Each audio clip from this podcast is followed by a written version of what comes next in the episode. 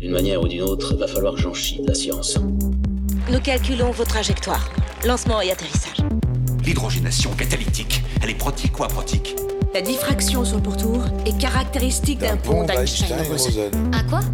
C'est un tic chez vous tous de rajouter quantique derrière tous les mots? Commençons en douceur, voyons si une capacité de poussée de 10% permet le décollage. Et 3, 2, 1. Chers auditeurs, bienvenue dans ce nouvel épisode de Science, Art et Curiosité, le podcast du Mumons. Aujourd'hui, j'accueille Serge de Ruette. Salut Serge. Bonjour Maxime. Tu vas bien? Bonjour euh, toutes et tous. hein. Ça va? On fait aller. Hein. Alors, aujourd'hui, une fois n'est pas coutume, nous allons parler d'un manga qui s'appelle Ikigami, préavis de mort. Alors, avant de rentrer dans le vif du sujet, Serge, je te propose de te présenter rapidement pour que nos auditeurs sachent qui tu es. Eh bien, je suis euh, enseignant, professeur à l'Université de Mons, à l'École des sciences humaines et sociales. Et euh, mon domaine de recherche, c'est l'histoire des idées politiques, l'histoire des idées philosophiques euh, également. Quoi. Voilà. Et c'est à ce titre, je pense, que Maxime m'a invité pour parler de ce domaine que je connais si peu finalement, qui est celui des mangas, mais dont les thèmes rejoignent hein, mes préoccupations de recherche, je crois. Tout à fait. Donc, on en parlera un petit peu. Je te demanderai ton avis euh, par rapport à cette première expérience de lecture. Alors, d'abord, avant de parler science, un peu de contexte, hein, comme toujours. Ikigami, qu'est-ce que c'est? Mais donc, Ikigami, préavis de mort, c'est un manga.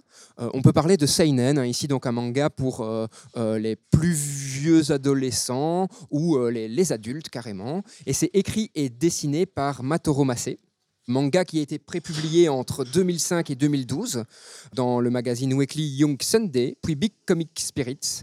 Et il a été compilé en un total de 10 tomes. La version française est aujourd'hui intégralement publiée par Kazé, même s'il y a eu un autre éditeur avant. Alors j'ai découvert aussi dans mes recherches qu'une adaptation en film est sortie en 2008, qui porte aussi le titre Ikigami préavis de mort, mais je n'ai pas encore eu euh, l'occasion de la voir, mais j'avoue que je suis curieux comment le, manga a été adapté. Un petit mot sur l'auteur hein, pour continuer euh, notre préambule. Donc Matoro est un mangaka qui est né en 1969. Ikigami n'est pas son premier manga, il a, commencé avec Area, qui a été sélectionné pour le prix Shogokukan du meilleur jeune auteur de 98. Donc on a quand même quelqu'un qui a influencé, je vais dire, le, monde du manga au Japon. Et Ikigami est le manga qui va remporter le plus grand succès, que ce soit en France ou au Japon. Et donc il, euh, il a écrit euh, cinq euh, mangas différents. Alors, comme je le disais, et tu l'as dit aussi, hein, Serge, c'était ta première expérience avec euh, Mhm. un manga. Tu n'avais jamais lu de manga. J'ai pu te convaincre, mais sans grande difficulté, Mhm. de te le faire lire. Qu'est-ce que tu en as pensé justement de cette première expérience avec, euh, avec un manga? Euh, Oui, mais c'était une belle expérience, hein, sans grande difficulté. Ça restait à voir, hein, euh, sans grande difficulté, parce que j'ai directement embrayé. À mon grand étonnement, euh, je me suis passionné pour ce manga euh, que je trouvais vraiment très bien écrit, bien léché en termes de dessin également, avec un fil conducteur et une histoire, on va en parler, j'imagine, hein, qui rejoint ben, celle, pas de l'utopie, mais plutôt de la dystopie, hein, ces mondes affreux, hein, fantasmés, euh, eh bien, euh, je m'y suis passionné. Donc, ça n'a pas été trop difficile de rentrer dedans et de m'y initier. Merci Maxime. Donc. Avec plaisir. Mais maintenant, justement, quels sont les éléments importants de l'histoire de Ikigami? Donc, on est en fait dans un pays imaginaire, asiatique, non nommé.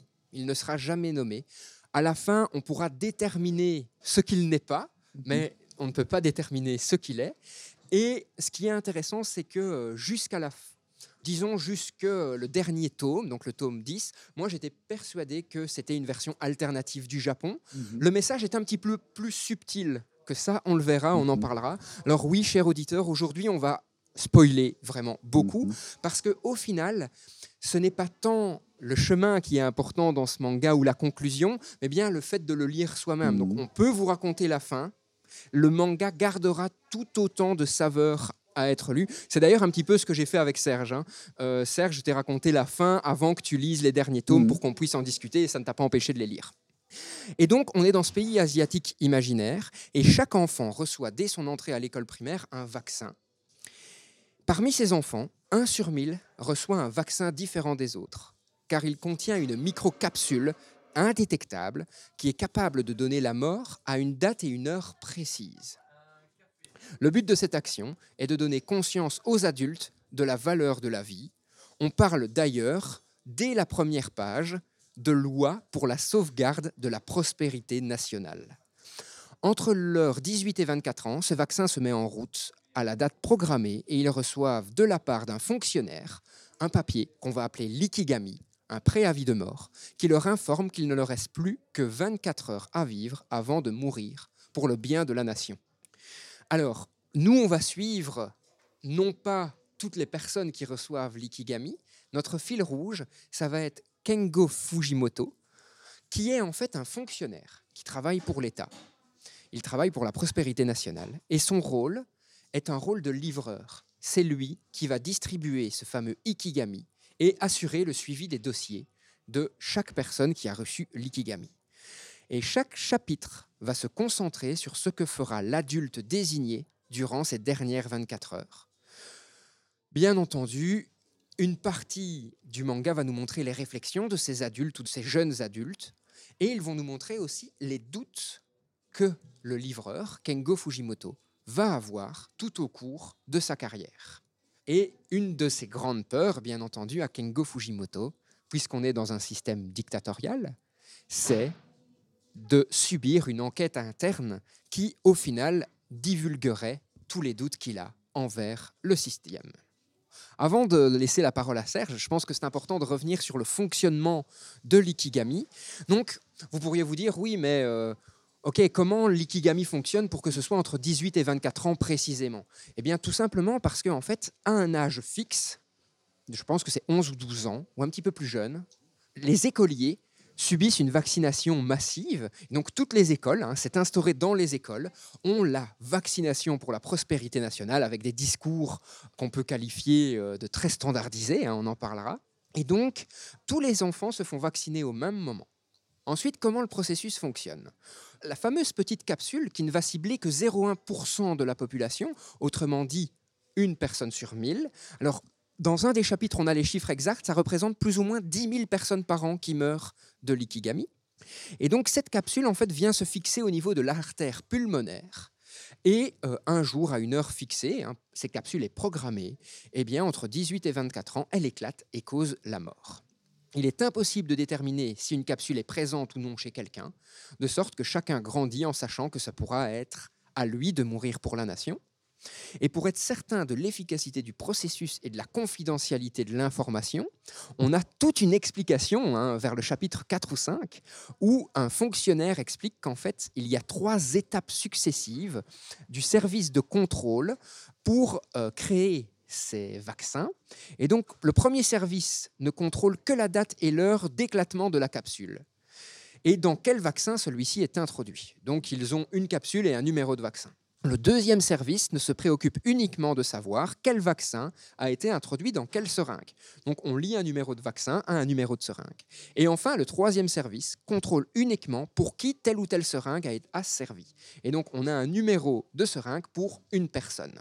Lorsque le premier service voit qu'une capsule va exploser, elle transfère le numéro de la capsule au deuxième service, le deuxième service transfère le numéro de la seringue liée au troisième service qui, lui, peut émettre un Ikigami pour une personne. Voilà comment fonctionne le système. Et c'est là que je vais faire intervenir pour la première fois Serge.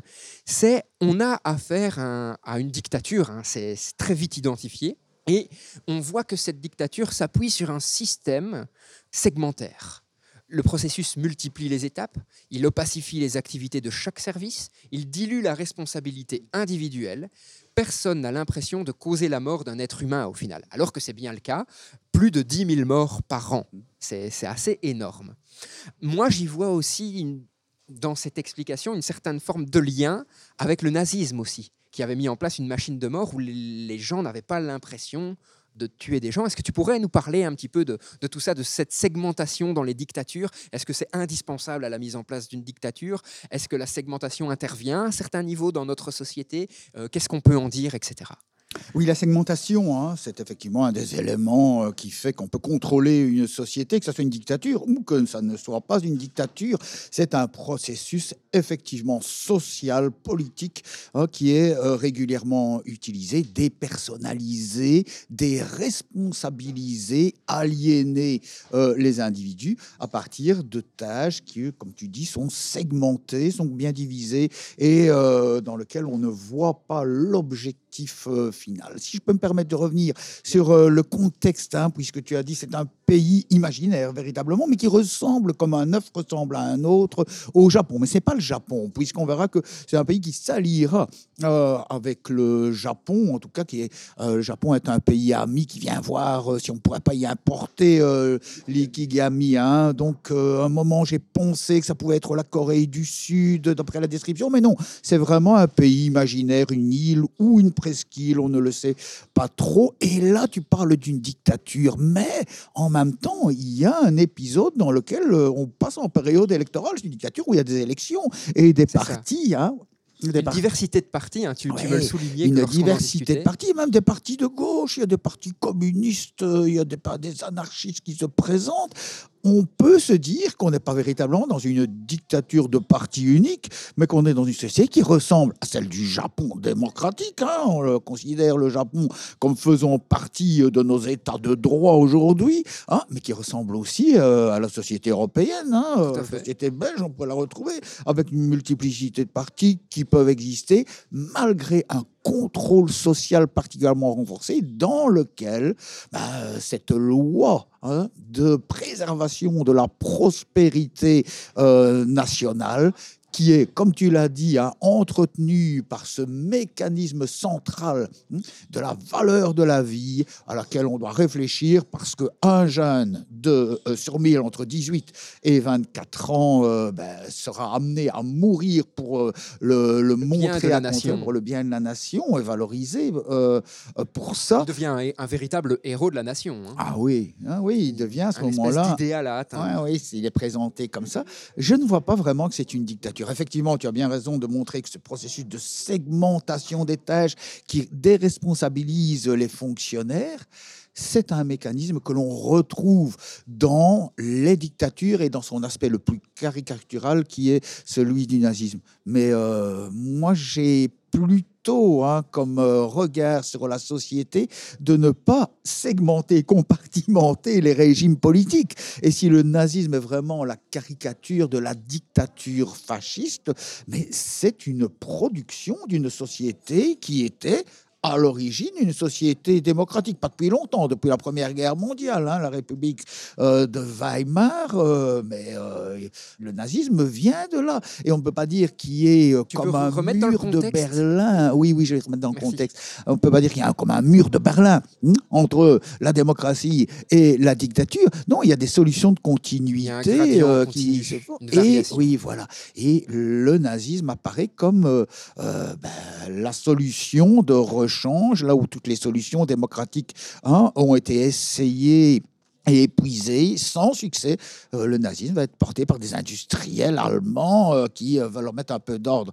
Donc, je ne ferai pas hein, un focus sur le nazisme et l'ikigami, euh, la série le montre, on est dans une société de pluripartisme, plusieurs partis. Hein, donc euh, voilà pour euh, ce qui Disons qu'alors, si on ne peut pas parler de dictature, on le verra hmm. ensuite dans le podcast, il y a une forme de contrôle assez important de l'État, État qu'on ne voit jamais réellement. On ne voit pas qui est au pouvoir. Comme tu le dis, on sait qu'au niveau des cantons, donc des communes, il y a hmm. des du pouvoir.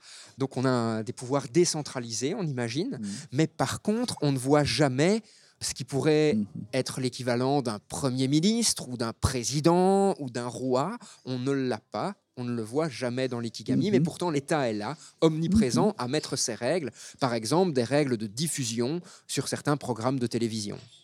Oui, on ne voit jamais ce qui dirige. Hein. L'État est là et il se confond avec la société.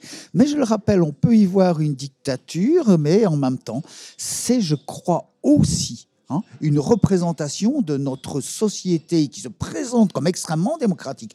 La loi pour le maintien de la prospérité nationale, ça vise effectivement hein, le bonheur de la population et c'est présenté comme tel. Avec, je dis, plusieurs partis. On le voit, il y a des campagnes électorales qui ne doivent pas changer grand-chose. Les dirigeants ne sont jamais hein, euh, cernés et jamais montrés, mais on sent un pouvoir diffus qui se manifeste dans un contrôle profond de la et qui se fait jusqu'à l'intérieur des cerveaux. On va le voir notamment avec ce ce pauvre héros, si l'on peut dire, hein, euh, qui est euh, Kengo, le euh, fonctionnaire qui va délivrer l'Ikigami, un héros assez minable d'une certaine manière. Hein, On va en parler tout de suite. Alors, pour revenir justement au fonctionnement de, de l'Ikigami, l'idée de cet Ikigami, on l'a dit plusieurs fois, c'est d'élever le degré de conscience populaire envers la valeur de la vie et qui, théoriquement, doit permettre d'augmenter la productivité de la société. Donc, c'est vendu comme étant un dispositif qui va amener vers un mieux, qui va amener vers une société meilleure. On se posera la question, hein, Serge, très très vite. Alors, ce qu'il faut savoir aussi, c'est que les familles des décédés reçoivent une pension de prospérité nationale pour service rendu à la nation. Donc, parce que un proche direct, hein, on s'entend bien, décède, que ce soit un enfant, etc., la famille reçoit une pension qui a l'air quand même assez importante pour ses services rendus. Et le citoyen donc, qui va mourir reçoit 24 heures à l'avance cette fameuse carte qui leur dit, voilà, vous allez mourir à telle heure, tel jour. Donc 24 heures plus tard. Alors 24 heures n'est pas choisi au hasard. Ils l'expliquent aussi dans le manga, ils expliquent que le but de ces 24 heures, c'est de ne pas permettre à la personne de faire trop de bêtises au cas où. Mais il y a aussi des mesures qui théoriquement le permettent. Donc si une personne décidait de se rebeller contre la société ou de se venger contre d'autres personnes pour des choses qu'il a subies durant sa courte vie, eh bien la pension de prospérité nationale est refusée à sa famille. Et surtout, sa famille va devoir payer des dommages et intérêts à hauteur du crime commis par la personne. Et donc, bien entendu aussi, la famille est en disgrâce de la société, elle doit changer de ville, elle doit euh, recommencer ailleurs. Donc on sent aussi ce système décentralisé. Hein. On le voit d'ailleurs, le livreur ne livre pas dans tout le, pays, il ne livre que dans une zone géographique bien bien définie. Chaque arc du manga vont nous montrer en fait des contextes dans lesquels vont être remis euh, l'ikigami et comment la personne qui le reçoit va réagir. Le fil rouge du manga est de faire aussi évoluer la perception du héros, hein, de ce livreur, qui voit tout cela et qui commence petit à petit à se poser de nombreuses questions sur la validité, le fonctionnement et le fait qu'il fonctionne réellement de cette prospérité nationale. Pourquoi prendre la vie d'un individu doit pouvoir montrer aux autres la valeur de cette vie Alors, ici, on le voit, hein, on est dans une société qui vend en tout cas un objectif de bonheur assez important. La prospérité nationale, c'est fort comme terme. Hein. Et donc, on est dans une société qui, au final, va étouffer la liberté en visant le bonheur. Et donc, je pense qu'ici, on pourrait parler d'utopie, d'uchronie, de dystopie, peut-être, pour un petit peu que nos auditeurs fassent un petit peu la différence entre tous ces concepts et puissent se rendre compte dans quelle catégorie on classerait euh, Ikigami. Oui, allez, ces trois termes alors, hein, utopie, ben, c'est développé depuis cinq siècles par euh, Thomas More. Hein. J'ai travaillé euh, sur euh, son utopie. La première, hein, c'est un état idéal dans un lieu qui euh, n'est jamais cité et qui n'existe pas. Donc une société idéale mais irréalisable. Hein. Et à boire et à manger euh, dans euh, cette société utopique où tout semble bien se passer, mais à quel prix cela se passe bien, ça c'est une autre histoire. Uchronie, pour le définir. Mais ça, c'est la même chose qu'une utopie, si l'on peut dire, mais ça se passe dans un autre temps et en général dans le futur. Hein. donc, euh, hein, ou bien ça peut être dans un temps euh, passé euh, dont on a perdu plus ou moins le souvenir et que l'auteur va alors ressusciter. Par exemple, Dystopie, une, uchronie concrète, ce serait imaginer que les Russes ont gagné la course à la Lune. Mmh. Et donc on est dans un monde différent partant de cette divergence historique euh, par rapport à notre monde. On peut l'imaginer, la Lune a été aussi un des grands lieux dans lesquels on pouvait placer à la fois des uchronies et forcément des euh, utopies, hein, puisque vivre sur la Lune, c'est pas encore pour demain. Hein. Et alors, euh, ce qu'on peut appeler la dystopie, la dystopie, c'est l'imagination d'une société imaginaire. Là, c'est la même chose que l'utopie ou hein, euh, l'Uchronie, sauf que cette société imaginaire, c'est une société particulièrement effrayante, féroce et terrible. hein. Et on- là, on, a une série d'exemples. 1984, euh, Brave New World, euh, d'Huxley. euh, hein, ce sont hein, ces sociétés dans lesquelles il fait tout sauf bon vivre que l'on doit craindre. C'est un peu là où on se trouve. Hein, Tout à fait. dans cette société qui est régie de façon assez aberrante, pays imaginaire, mais histoire très imaginaire aussi, puisque ces dirigeants qu'on ne voit pas, ce pouvoir qui se dissout, diffuse dans la société et qui contrôle toutes les mentalités aussi et qui le vise, le fait à partir de cette idée qu'il faut développer la prospérité nationale à partir d'une espèce de loi gadget, mais mortelle, à si l'on peut le dire, puisqu'il s'agit d'enlever la vie à un jeune sur mille pour que l'on puisse faire prendre conscience aux 999 autres que hein, la vie euh, vaut la peine d'être vécue et du coup hein, que se sentent motivés pour cette prospérité nationale et pour y travailler. On voit que cette société, d'ailleurs, euh, la prospérité nationale, elle n'est pas vraiment hein, à l'ordre du jour. Elle ressemble à nos sociétés dans lesquelles le chômage s'est développé et dans lesquelles il y a euh, ben, du désarroi, il y a de l'exclusion aussi. Il y, a des, le il, y rencontre. a, il y a des SDF. On en voit. SDF, effectivement. Donc, le discours sur la prospérité nationale, c'est un discours qui est particulièrement idéologique et mythifiant, d'une part, mais euh, cette histoire que on devrait en prendre conscience, finalement, euh, beaucoup n'en prennent pas du tout conscience, sauf s'ils sont concernés. Celui qui reçoit euh, l'ikigami, à la fois énorme honneur, mais il va mourir dans les 24 heures. Que fait-on de ces dernières 24 heures euh, de liberté? C'est là euh, toutes euh, les différentes histoires que font aussi les familles. hein, elles sont très Tout valorisées aussi, sauf sauf euh, si leur rejeton, qui a reçu l'ikigami et qui va mourir dans les dernières 24 heures, Décide de se venger. elle se décide de se venger, ce qui est quelquefois euh, Le cas repris. hein, voilà, ouais. Justement, l'auteur disait hein, euh, lors d'une interview que ce qui était intéressant avec Ikigami, c'est que ça représente notre monde, à l'exception d'un détail, c'est qu'un jeune sur mille va mourir par le système. C'est bien cela, c'est une caricature de notre société. hein. Tu évoqué le nazisme avec la segmentation du processus d'implication de la loi qui fait que personne ne se sent responsable. hein. C'est quelque chose qui s'est inscrit, mais qui s'inscrit aussi dans les sociétés démocratiques avec une déresponsabilisation des citoyens dans lequel on ne voit plus nécessairement le sens de ce que l'on fait et en ce qui concerne ici cette fameuse loi où un jeune sur mille apparaîtra comme la vie, c'est particulièrement aberrant. hein. Tout à fait. Mais derrière cette aberration, cette aberrant, si on peut dire, hein, ben, on retrouve notre société. Et je pense que c'est ce que l'auteur a voulu montrer. C'est tellement ridicule si l'on raisonne. hein. Pourquoi, pour la prospérité nationale, un jeune sur mille devrait-il, pris arbitrairement, devrait-il mourir mais c'est parce qu'il veut montrer que dans notre société, c'est-à-dire la société japonaise, c'est la sienne, mais la société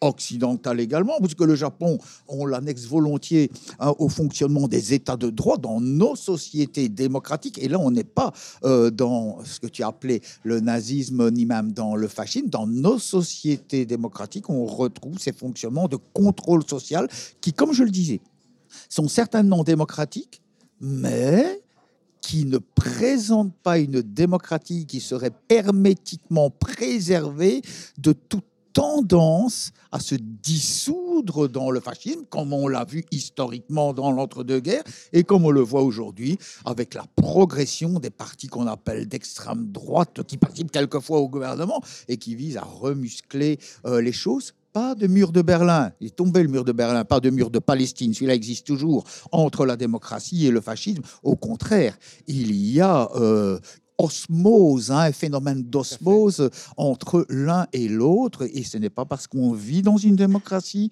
que on est par définition préservé de tomber dans le fascisme. Là, euh, le manga le montre bien. C'est une démocratie incontestablement, mais particulièrement étouffante derrière sa ridicule loi criminelle hein, qui envoie à la mort, euh, voilà, de prospérité nationale, qui envoie à la mort un jeune sur mille. Alors, un autre propos de l'auteur qui me semble intéressant, c'est celui-ci. Donc, cette société docile, c'est la nôtre. Cette administration anonyme, c'est la nôtre. Et par l'application de quelques méthodes bien rodées, elle peut commettre l'inimaginable. Alors, moi, je me pose une question par rapport à cette phrase. hein. C'est pourquoi et comment une société humaine peut-elle si facilement glisser hors des limites de l'éthique sociale Oui, on parle de l'éthique sociale et on s'en gargarise dans les médias. Nous avons la meilleure société, nous vivons euh, dans euh, le meilleur des mondes en matière de forme politique qu'on appelle la démocratie, ce qui n'est pas la démocratie.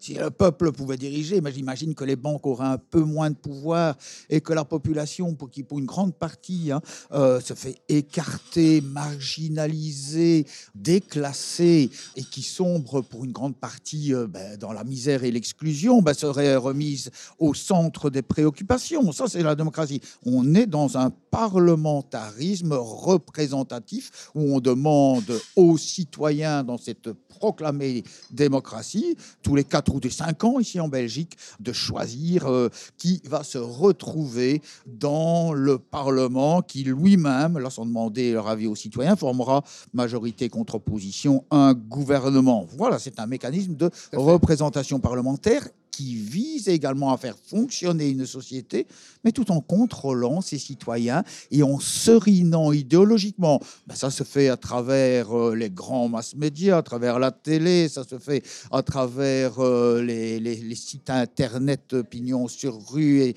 qui sont sponsorisés, ça se fait dans les écoles dans lesquelles euh, ben, on fait adhérer les citoyens depuis leur plus tendre enfance à ce mécanisme de la société. C'est logique. Il faut la reproduire, cette société. On ne va pas préparer des révolutionnaires, il ne manquerait plus que ça. Mais en même temps, on fait adhérer les citoyens un système dans lequel leur esprit critique n'est pas sollicité, même si on en parle beaucoup à l'école, avoir un esprit critique, mais pas l'esprit critique de remettre en cause le système, au contraire, un esprit critique qui vise à améliorer les choses et donc à mieux intégrer les règles de fonctionnement.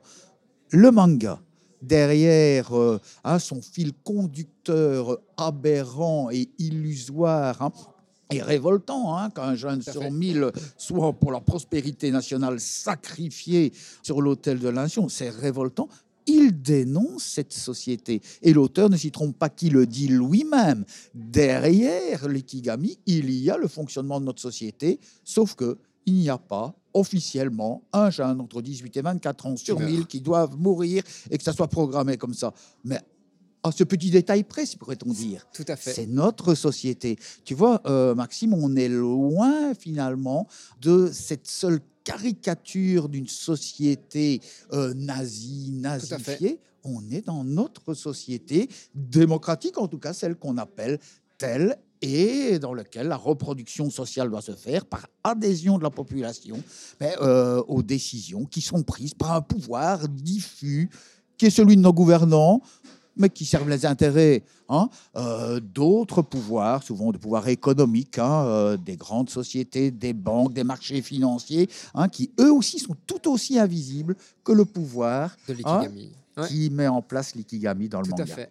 Alors, on le sait, c'est une thématique quand même assez importante pour les auteurs japonais, en tout cas pour une partie des auteurs japonais. C'est justement le fait que le pouvoir japonais délaisse en quelque sorte la jeunesse japonaise pour privilégier plutôt euh, une vieillesse qui est appelée à disparaître, mais pour leur garder des, avantages qu'ils ne devraient peut-être plus avoir.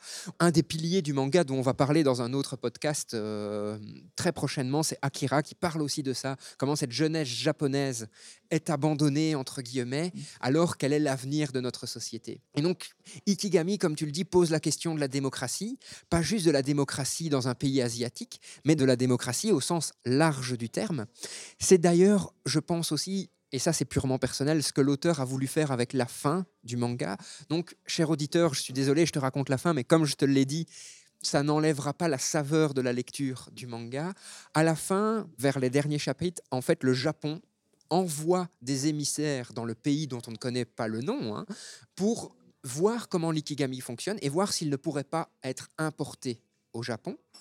Et bien entendu, je pense que l'intention de l'auteur est de dire, certes, le Japon ne tue pas une personne sur mille, mais d'une certaine façon, il est réfléchi, puisqu'il envoie des émissaires. Et donc, notre société japonaise pourrait basculer très très facilement de la société actuelle à la société avec l'ikigami, ou avec un autre système quel qu'il soit. Donc, est-ce que tu penses que dans nos sociétés européennes actuelles, on est dans un espèce de point de jonction où on pourrait basculer en fait très très facilement, sans parfois peut-être s'en rendre compte? Parce que on le voit hein, dans l'ikigami, il y a eu des protestations euh, à certains moments, on y reviendra, mais au moment où on commence le manga, il n'y a pas tant de mouvements de protestation que ça. Il y en a, ils sont faibles, mais il y en a, mais ils ne sont pas omniprésents. Et donc, glisser question, euh, très facilement, non, hein, euh, mais en tout cas glisser vers ces mécanismes de contrôle social où les frontières avec la dictature sont très poreuses hein, et où on ne sait pas vraiment dans le que- dans quel cadre on se situe, démocratie ou dictature, ou démocratie glissant euh, vers la dictature ou dictature qui euh, finit par absorber hein, ce qu'on appelle la démocratie, tout en se parant de tous ces oripeaux, de tous ces attributs de euh, démocratie. L'auteur, effectivement, l'explique, hein, c'est un pays qui n'est pas le Japon, mais le Japon est intéressé à importer à fait. hein, cela. Et donc là, il tend une perche, il montre que c'est sa société qu'il critique particulièrement. Et il met en œuvre aussi, hein, tout au long, il y a dix tomes, hein, donc euh, euh, une vingtaine d'histoires, puisqu'il y Tout en a fait. deux par tome. Il met en scène à certains moments des moments de révolte. Il y a une- un épisode, il y a des élections, là on voit clairement qu'on est dans notre société, avec des élections, où il y a des partis de gauche, des partis critiques qui peuvent se présenter, mais dont on imagine qu'ils ne doivent pas l'emporter euh, majoritairement, sinon euh, le pouvoir euh, réagirait. Ils sont là pour donner bonne conscience et montrer qu'on est large d'esprit tant qu'ils ne font que un demi ou un pour cent on ne comprend d'ailleurs pas bien ce qu'ils administrent. On sait qu'ils ont un rôle à jouer, a priori un rôle très local, Mhm. mais on ne voit pas du tout comment ils interagissent ensemble. Non, non, il y a des élections, mais le pouvoir, il est bien en place et finalement, ben, il s'en bat l'œil. Ce qui est aussi la réalité de notre société, hein, puisque l'on propose aux citoyens régulièrement, tous les cinq ans ici en Belgique, ben, de choisir son personnel politique, mais quel que soit le personnel politique, quels intérêts sert le pouvoir. Et là, c'est beaucoup moins clair que des visages d'hommes et de femmes politiques que l'on a élus. C'est beaucoup plus diffus, ce pouvoir, euh, que ces visages euh, connus et élus représentent. C'est la critique que l'on retrouve. Et on retrouve aussi mais, la mention que cette société a été agitée. Elle sort de la guerre. hein. Elle a été en guerre, comme le Japon, contre les alliés hein, occidentaux, contre les États-Unis, sont devenus maintenant les alliés, comme le Japon, euh, des États-Unis. On parle du pays allié euh, qui impose sa politique, qui imposera bientôt d'ailleurs son armée après avoir désarmé ce pays imaginaire, mais on est véritablement dans euh, le Japon? Cette société imaginaire ressemble, je le disais, comme un œuf ressemble à un autre au Japon. Et le Japon va d'ailleurs enquêter là-dessus pour voir ce qu'il pourrait y importer. Là, c'est un clin d'œil que l'auteur nous fait très certainement. Donc, on se retrouve ici face à une dystopie mais qui est en même temps la critique sourde d'une réalité dans laquelle on voit transparaître dans certains épisodes des soulèvements, une révolte.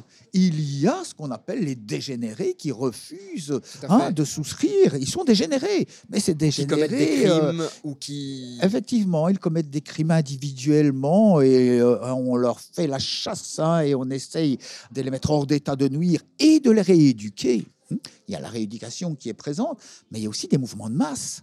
Et ces mouvements de masse, ils sont effectivement décrits. Donc, il y a des oppositions séditieuses, populaires, qui euh, éclatent euh, de ci, de là. Ça sera le cas quand on verra que le pays menacé d'une nouvelle guerre va opérer la conscription, ben, d'abord des dégénérés, hein, alors Tout à qu'il n'a fait. pas d'armée, et puis finalement de l'ensemble de la population à laquelle on propose, moyennant le fait qu'elle participe à la conscription, bah, de faire sauter euh, cette, Alors, euh, ce voilà. vaccin que l'on avait introduit et qui pouvait, pour euh, 1 sur 1000, donner la mort. Donc revenons sur plusieurs points dont, dont tu viens de parler. D'abord, c'est ce fameux traité.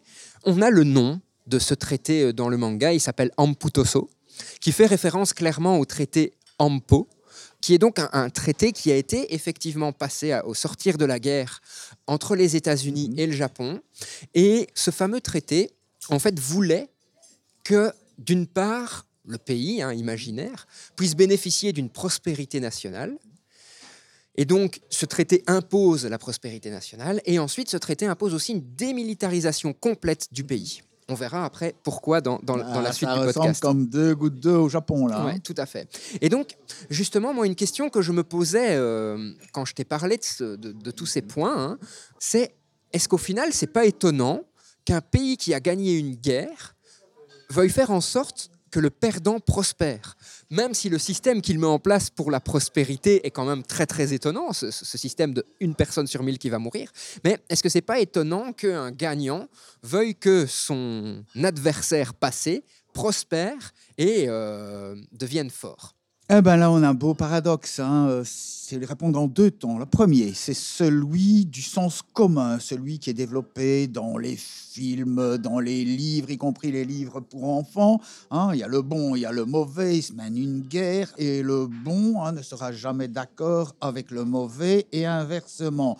Et dans le cadre des guerres que nous avons vécues, mais ce n'est pas nécessairement le cas. Deuxième moment, la réalité. Et on va prendre alors celle du XXe siècle et des deux grandes guerres qui la traversent, les guerres mondiales, la première, la deuxième euh, guerre.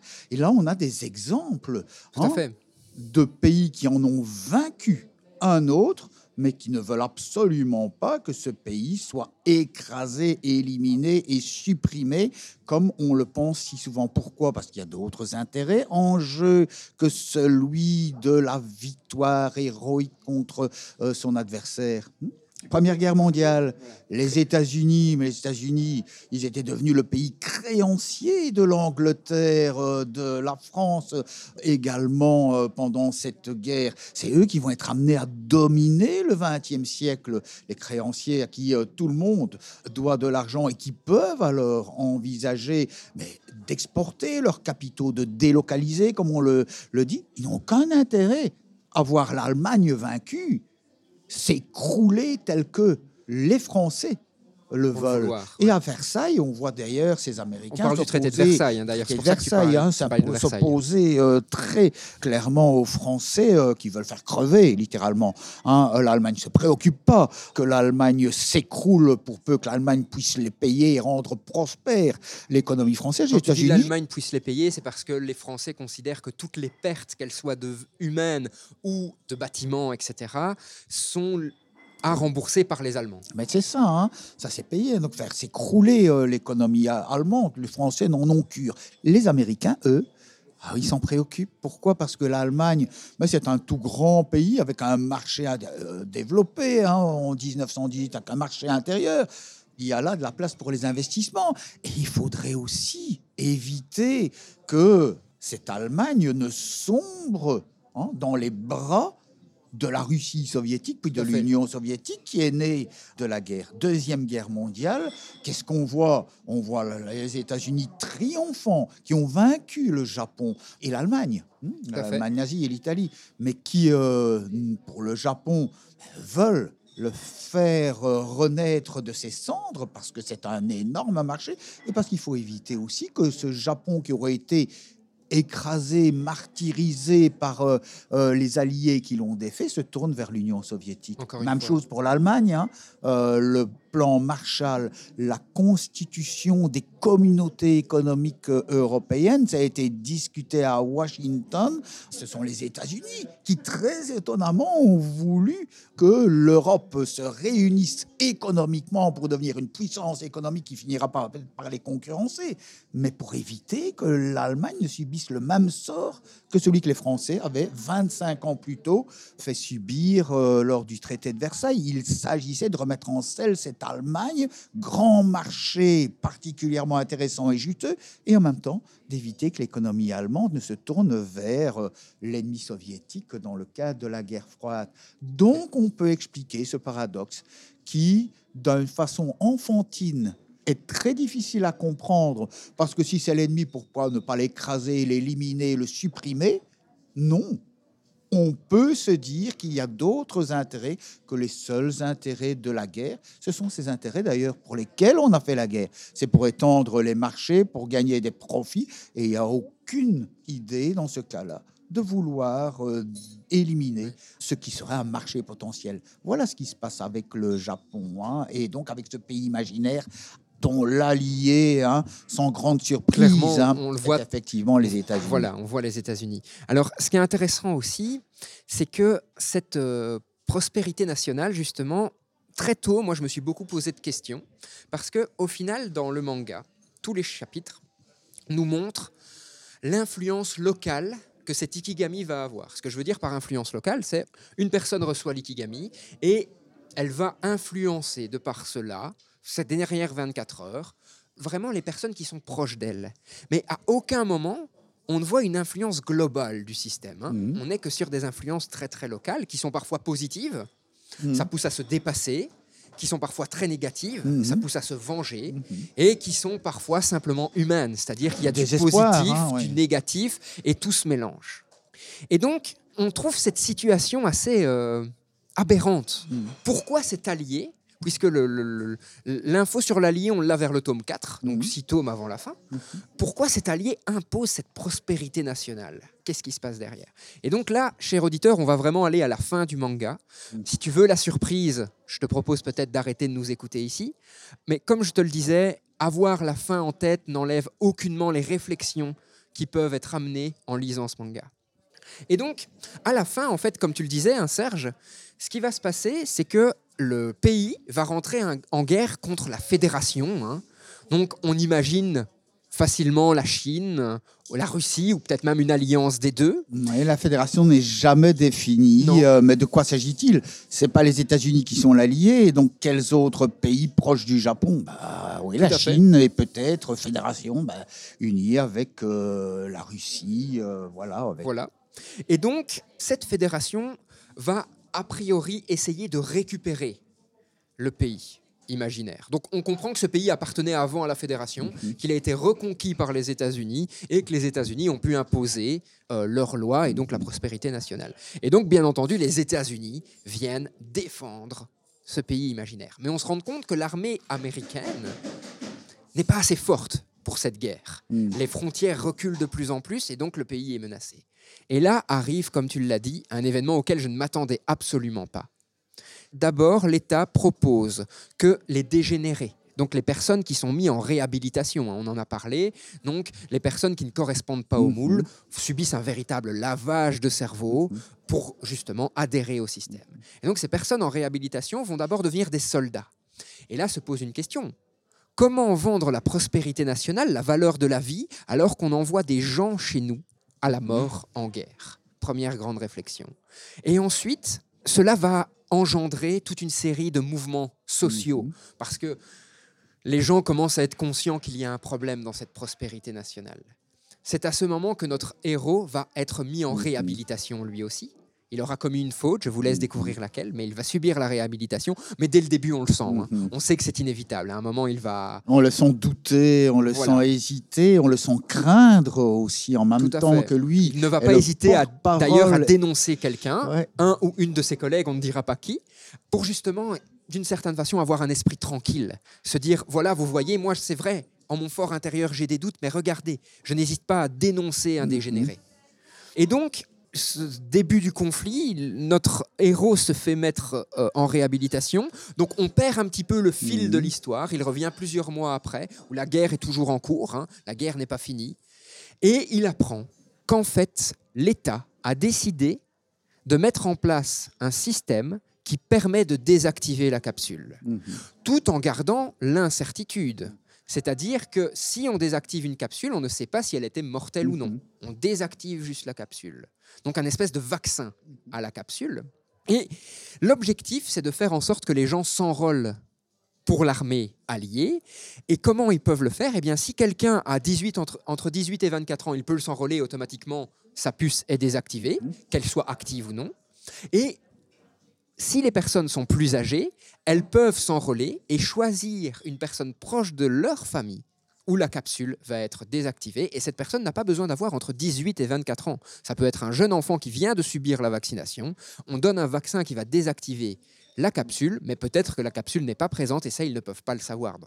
Et c'est là que Ikigami devient aussi assez intéressant, même si je sais que Serge, tu trouves à un moment que c'est un petit peu tiré par les cheveux. Hein. Mhm. Mais ce que je trouve intéressant, et d'ailleurs un des personnages du manga le dit, c'est un moyen de propagande. Le vaccin et le système de prospérité nationale a été imposé par notre allié parce qu'il nous trouvait tellement forts. Il a vu notre esprit combatif et il en a eu peur qu'il a trouvé un système pour nous contrôler, désarmer complètement le pays, mais il a voulu nous garder sous le coude pour être certain que notre esprit combatif pouvait être encore à son service. Et donc, ce système de vaccination était prévu depuis le début. Depuis le début. Et ce n'était pas pour faire comprendre la valeur de la vie comme on l'imaginait, mais pour faire comprendre que l'on pouvait, entre guillemets, se débarrasser de cette capsule pour servir son pays. À savoir, quand même, que l'objectif n'était on pas de faire comprendre la valeur de la vie, mais de donner l'illusion aux gens d'avoir le contrôle sur leur vie. Les gens ont l'impression qu'en allant au conflit, ils vont avoir plus de chances de survie que s'ils ont la capsule de l'ikigami, qui pour la une personne sur mille est 100% mortelle. Mais il y a un, un Voilà. mélange statistique dans la tête des gens, mélange qu'on voit à l'heure actuelle. hein. On est Mais on euh, voit, tu as très bien décrit le processus, mais on est là vraiment dans un processus d'une aberration criante qui saute aux yeux. Donc il y a un message qui est derrière. Et ce message, c'est derrière cette histoire abracadabrante qui consiste pour le bien-être de tous à supprimer la vie d'un jeune sur mille. euh, au hasard, Euh, c'est aberrant, c'est ridicule, c'est euh, incroyable en tant que tel. Il y a donc une critique hein, de la société qui nous fait miroiter tant et tant d'efforts à faire pour un bonheur qui est lui aussi assez illusoire et que une partie des citoyens voit d'ailleurs de plus en plus difficilement. Certains y adhèrent totalement, mais euh, on voit aussi de plus en plus de citoyens. Et c'est même dans le cadre des fonctionnaires de l'État que se pose la question, mais qu'est-ce que je suis en train euh, faire? Est-ce que c'est de vraiment faire? efficace? Je suis le bras armé de cet État pour... euh, hein, je dois faire fonctionner cet État, mais on se pose quand même la question. Et euh, notre héros médiocre, hein, assez minable, un fonctionnaire de cet État, euh, ben, il n'est pas le seul. hein. très contrôlé, il se retrouve avec des collègues qui se posent également euh, la même question. Donc on voit qu'il y a un reste d'humanité dans cette société déshumanisante qui, au nom d'intérêts supérieurs, ici complètement ridicules, Ouais, mais qui fait. sont en fait l'allégorie, si l'on peut dire, le symbole d'autres intérêts qui ne sont jamais très perçus par la population, mais qu'on fait miroiter comme étant ben, celui du bonheur de la société. Alors, plusieurs questions avant de finir. hein. Le chef du livreur, hein, donc son responsable, lui dit à un moment que lorsque le fameux traité qui a euh, mis en place la prospérité nationale est apparu, il s'est mobilisé, il a manifesté dans la rue pour que euh, ça n'ait pas lieu, mais le pouvoir a pu le faire passer quoi qu'il en coûte. Et il dit, ben voilà, les jeunes d'aujourd'hui sont bien plus intelligents, ils ne gaspillent pas leur énergie, ils ne connaissent pas cette phase de rébellion, mais qui est complètement inutile. Est-ce que tu penses que nos sociétés actuelles sont sur cette perception de ce vieillard, en quelque sorte, hein, puisqu'il a un âge certain, où les jeunes ne vont jamais se rebeller, ne vont jamais se mobiliser pour une cause qui leur paraît importante Ah non, je pense qu'on le voit de plus en plus. hein, la jeunesse se mobilise. ben, elle se mobilise pour toute une série de causes, notamment euh, celle du climat, mais pas seulement. Donc euh, non, hein, on ne peut pas dire cela. Ce que l'on peut dire à partir de là, c'est qu'il y a effectivement cette volonté dans le discours qui est imposé, le discours dominant, de dire aux jeunes ne vous révoltez pas, ça on l'a fait. Et en ça- 68, hein, euh, vos grands-parents l'ont fait, ça n'a rien apporté, donc contentez-vous de vivre individuellement heureux, hein, mais ne cherchez surtout pas à changer la société. C'est le discours en fait d'un État qui vise à se reproduire très logiquement, mais qui peut être à dès lors amené à présenter un décalage profond entre ce qu'il dit et qui apparaît comme monts et merveilles, le bonheur de la société, le bonheur de la façon générale, le bonheur individuel qui est recherché, et les mécanismes sous-jacents et cachés, non dits, au service desquels ce pouvoir se trouve et qui ne correspondent pas, au contraire, sont l'inverse de ces intérêts du bonheur euh, populaire. Quoi. Il y a là un message caché derrière. euh, Qui est intéressant et qui fait réfléchir, Oui, hein, je trouve. cette histoire, je dis abracadabrante, mais dont l'abracadabrance est tellement révélatrice Et qui est accepté Derrière par son- les gens aussi en plus. hein. tellement révélatrice que euh, nous sommes soumis à quelque chose d'extraordinaire qui n'est pas nécessairement perçu, ou bien qui est perçu comme étant positif, comme étant hein, la nécessité de collaborer, de contribuer à l'amélioration de la société, tout en y restant profondément soumis au nom d'intérêts qui ne sont jamais dévoilés et qui pourtant s'y trouvent bien et s'opposent aux intérêts de la société. hein. Alors, question un peu subsidiaire et délicate, Mm. j'en suis désolé, mais il en faut une. Est-ce que toi, durant ta lecture, Mm.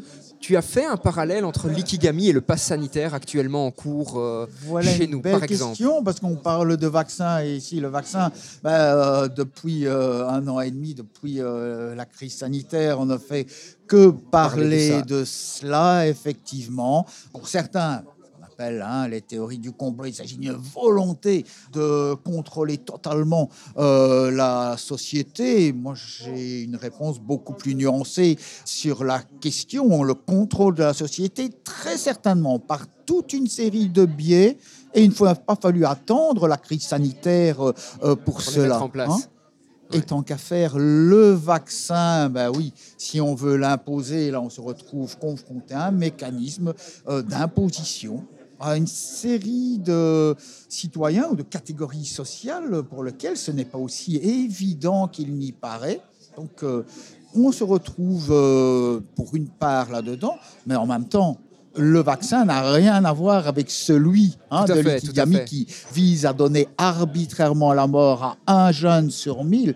Le vaccin est d'une certaine manière ben, ce qui a permis euh, d'enrayer euh, le processus de la crise sanitaire. Maintenant, derrière le vaccin, s'il y a quelque chose à critiquer, ce sont les profits colossaux des multinationales pharmaceutiques, le big pharma, les profits colossaux qu'ils ont engrangés et qui ont été payés par l'État, c'est-à-dire ben, Par les peuples, par nous. hein Ouais.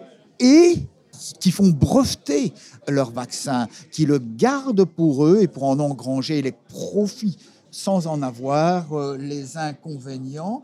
Le vaccin devrait être un bien de l'humanité. C'est ça, Hein tout à fait. Voilà, c'est ma, ma conception. Voilà. Super, merci. Alors, on finit tout doucement ce podcast. Toi qui l'as lu, à qui le conseillerais-tu?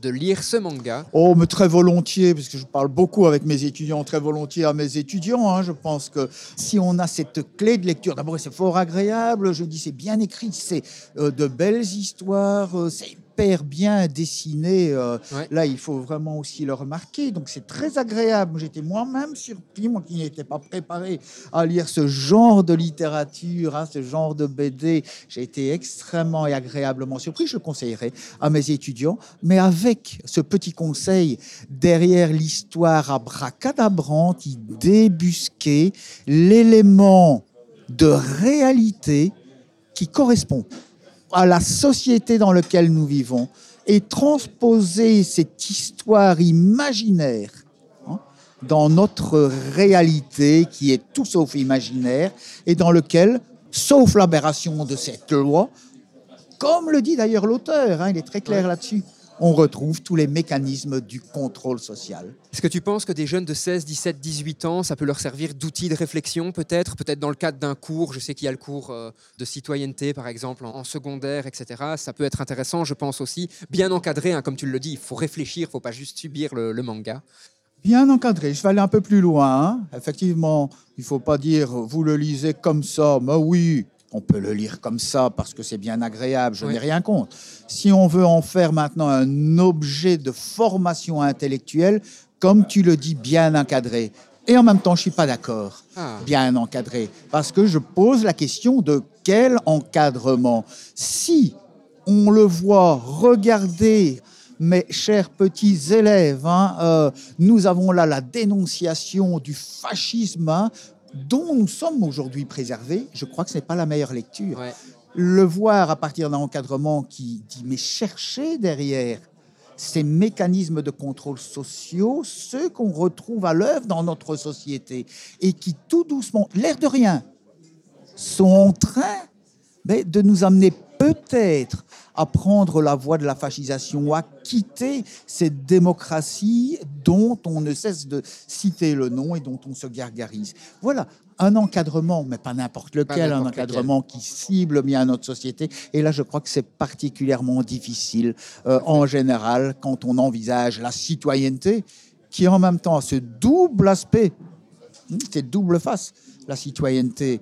Citoyens critiques, comme on aime à dire, mais c'est des citoyens souvent qui, sous le qualificatif de critique, sont amenés à se conformer au fonctionnement de la société et à être un bon pion dans ce fonctionnement de la société. Pas à être le grain de sable qui pose le doigt et pose la question sur ce qui ne fonctionne pas dans notre société. Si on est bien formé comme ça, je manga peut certainement y contribuer. Excellent. Alors, tous nos podcasts finissent de la même façon une citation. Alors je sais que je te prends un peu au dépourvu, hein, mais est-ce que euh, tu aurais une citation qui t'évoque Ikigami? Alors c'est pas nécessairement quelque chose que tu as lu dans Ikigami, ça peut être quelque chose qui vient d'un autre auteur ou d'un autre concept, mais est-ce que tu aurais une petite citation pour terminer ce, podcast? Tu peux prendre le temps de réfléchir aussi. Oh ben on va le dire tout de suite, hein, comme je le dis si souvent à mes étudiants, et je vais encore de le dire, il n'y a pas de bon Dieu sans diable. Ça veut dire quoi?